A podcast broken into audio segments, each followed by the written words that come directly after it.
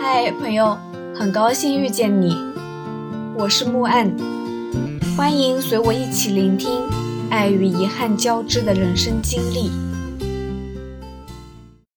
东兴和越南的芒街市仅一河之隔，这里是我国一万八千公里海岸线的起点，也是我国唯一和越南海陆相连的国家一类口岸城市。海陆边城的美食，你值得拥有。然后我大概在东兴夜市吃了大芒果、百香果，很多很多便宜的海鲜。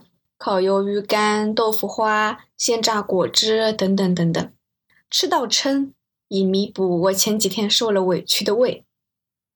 酒足饭饱以后，走回旅馆睡觉。这是一座非常小、非常朴素的小城，大概就和我家那边的镇上差不多，所以啊，去哪儿都是靠步行就可以解决的。在路上的第六天。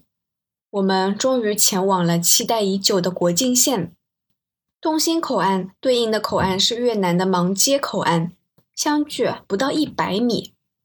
在东兴口岸的主干道上，遍布着各种旅行社，在这里都不需要护照，只需要身份证就可以参加当日的一日团去到越南，完全能够实现跨一步而出国的梦想。东兴和越南交界的河叫北仑河，那座桥原名北仑河国际铁桥，现在名为中越友谊大桥。中越友谊大桥虽说名字里有个大桥，其实一点都不大，只要办好手续，就能一步踏入越南，出国就跟买个菜似的。我和彤彤考虑良久，因为时间问题啊，没有去参加越南的一日游。于是就在北仑河边随意散步，车水马龙，人声鼎沸，非常繁华。大桥下面，北仑河畔，售卖小商品的越南妇女成群结队，来来往往的人特别多。这应该是整个防城港最热闹的地方了吧？我们隔着北仑河看过去，能看到对面越南的桥上车来车往的，也挺繁华。好像说芒街是越南最繁华的一个港口了，在芒街做生意的中国人非常多，大多的店铺都有汉字，很多人也都会说普通话。路边有越南妇女卖力的向游客兜售来自越南的小商品，听说有一个很好识别的标志，就是女人头上戴的斗笠，只要是戴着斗笠的摊贩。那八九不离十就是越南人。不过啊，据我观察，很多戴着斗笠的摊贩其实都是东兴人，有些呢是中越混血。不过也不管他们是哪里人啦，这种异域风情的确蛮好看的。北仑河的河水很浅，几乎可以游泳过去。所以重点来了，我去的那年。这条北仑河边上没有那种高高的围墙，都是比较矮的栅栏，总能看到许多背着货物、撑个小破船就从对岸过来的人。我和彤彤一靠近，只见一位背包的年轻妇女敏捷地跳下船，将木梯架在河岸上，手脚麻利地开始往上爬，刷刷刷翻过栅栏。船上大概有三四个越南人。全都顺着梯子上来了以后，下头船上的船老大随即收走梯子，将船开走了。我和彤彤有点吃惊，我用不确定的语气问：“彤彤，这个是他们这是在偷渡吗？”彤彤大为震惊：“我操，好像还真是！你看，你看，又有人上来了。”我转眼望去。只见不远处频频有人攀梯子，有人爬栅栏，还有人正在放着长长的麻绳下去，也不知道是在交易什么东西，看起来居然颇为井然有序。北仑河的偷渡客，光天化日，朗朗乾坤，那叫一个光明正大，无所顾忌啊！哎，在这里。这种行为是被允许的吗？我发出灵魂质问：怎么这附近连半个警察的影子都没有呢？对于这一幕，无论是那些在河边摆摊的越南妇女，还是中国小贩，都习以为常，见惯不惊。我问彤彤：“哎，你说警察管吗？”然而我身边无人回答，因为彤彤已经跑到刚才翻墙上来的那几个摊主边上，认真的开始选购越南小商品了。越南的那些摊贩告诉我们，从桥上正规渠道入境。收费是每人两百二十元，如果找蛇头带领，收费一百八。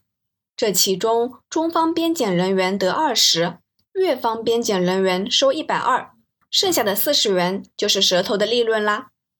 但是，如果像刚才那样找人用船运过去，仅仅收费两元。是的，你没有听错，两元人民币。得到确认之后。不得不感叹，这无疑是成本最低的偷渡方法。只要身手敏捷，几乎没有风险。我朝着北仑河看过去，船老大正收拾妥当，启动机器，小船扬长而去，两块钱的生意就此完成。后来一七年的时候，看新闻说，北仑河沿线修建了约十二公里的钢铁护栏。严厉打击走私偷渡行为，在这里我也提醒大家，千万不要偷渡哦。咱可以正正规规的从桥上走嘛，干嘛非想不通要从水里游呢？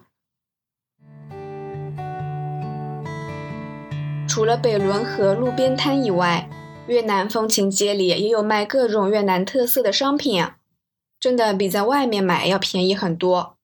逛到最后。我和彤彤的这个小小的行李箱完全塞不下了，只能邮寄回去。购物的时光总是短暂的，一天就这样在买买买中度过了。有商店老板推荐说，一定要吃一碗越南鸡丝粉。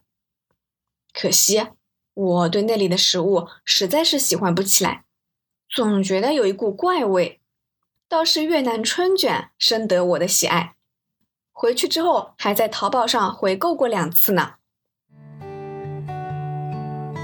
东兴和北海离得不远，在夜色降临之际，我们乘坐了最后一班车到了北海。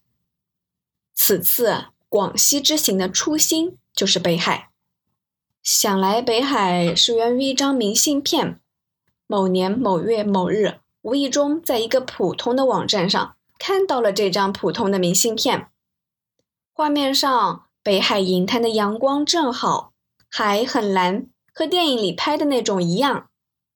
好友莎莎在北海上大学，他说这个小小的海城很棒，很棒，有空一定得来哦。于是我就来了。到了北海，那就是美食的天堂啦，海鲜随便吃。夜晚十点钟，大排档走起。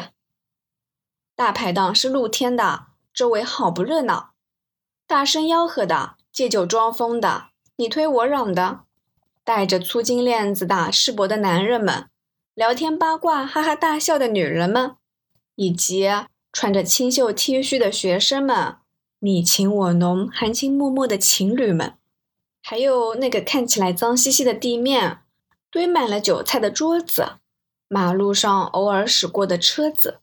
折射出这个海边小城夜晚最热闹、最有生气的一面。等我们吃完，已经将近十二点了。莎莎说：“你们也别去酒店了，就住我们宿舍吧，两个人挤一挤，睡一张床。”那会儿挺晚的，大学校园外面呢，的确也没有什么车了。莎莎宿舍的几个室友也全部很 nice。所以啊，我和彤彤就真的死皮赖脸的在莎莎的宿舍住了两个晚上。说起来有点好笑，有谁出去旅游还住别人宿舍啊？一住还住了两个晚上，我也是挺服自己的。而且更加夸张的是，半年后莎莎和我说她的大学要倒闭了，我真的彻底惊呆了。怎么？大学还会倒闭啊？我问他那怎么办？他是读建筑系的，五年制，还有两三年才毕业呢。后来我好像听说他的大学和别的大学合并了，也不知道毕业证上写的是哪个学校的名字。不过他毕业后也没从事建筑行业，自己开店当老板娘啦，生意做得红红火火。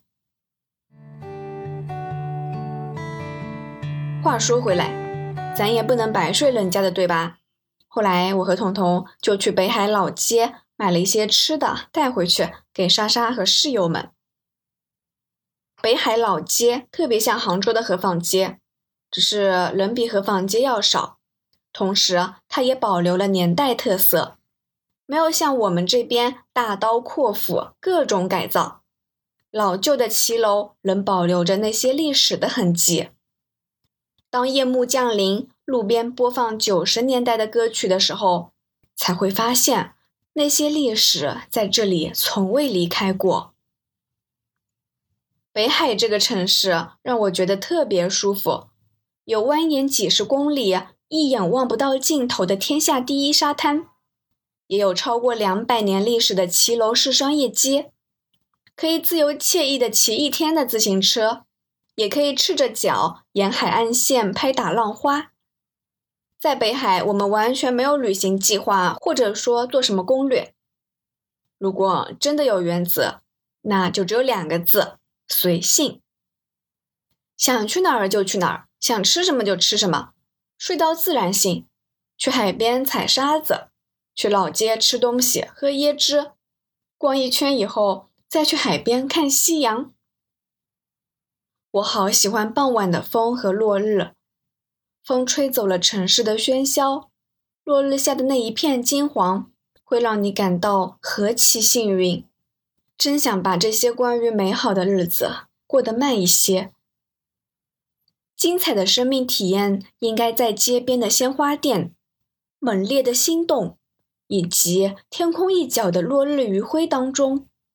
至于生活中那些乱七八糟的难题，就暂时丢到九霄云外去吧。相比于日出，我更喜欢日落，毕竟日出要早起，而我喜欢睡懒觉。落日是阳光最柔和的时候，虽然近黄昏，但也并不萧条。谁说光明才有希望呢？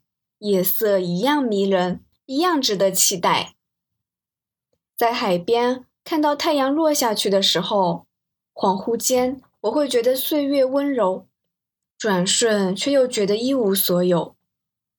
和朋友坐在临海的烧烤摊上喝饮料，涨潮的时候。海水会漫过脚背，温柔地抚过你。观日落的人群渐渐散去，只剩下自己在无人的海边听海浪的孤寂，非常触动人心的体验。几十公里的海滩仿佛都是我的，无边无际。这一幕如果交给大导演去拍，肯定会是一个非常浪漫、有诗意、很唯美的场景。但非常遗憾，当时我们居然都忘记了拍照。幸好回忆和感受还在，在记忆深处历久弥新，光鲜亮丽。感谢收听，希望这个播客能陪你度过每一段孤独的旅程，彼此温暖，彼此治愈。希望来到这里的你可以放下一天的疲惫。尽享这人间好时节，也欢迎大家转发、订阅、赞赏、支持。我们下期见。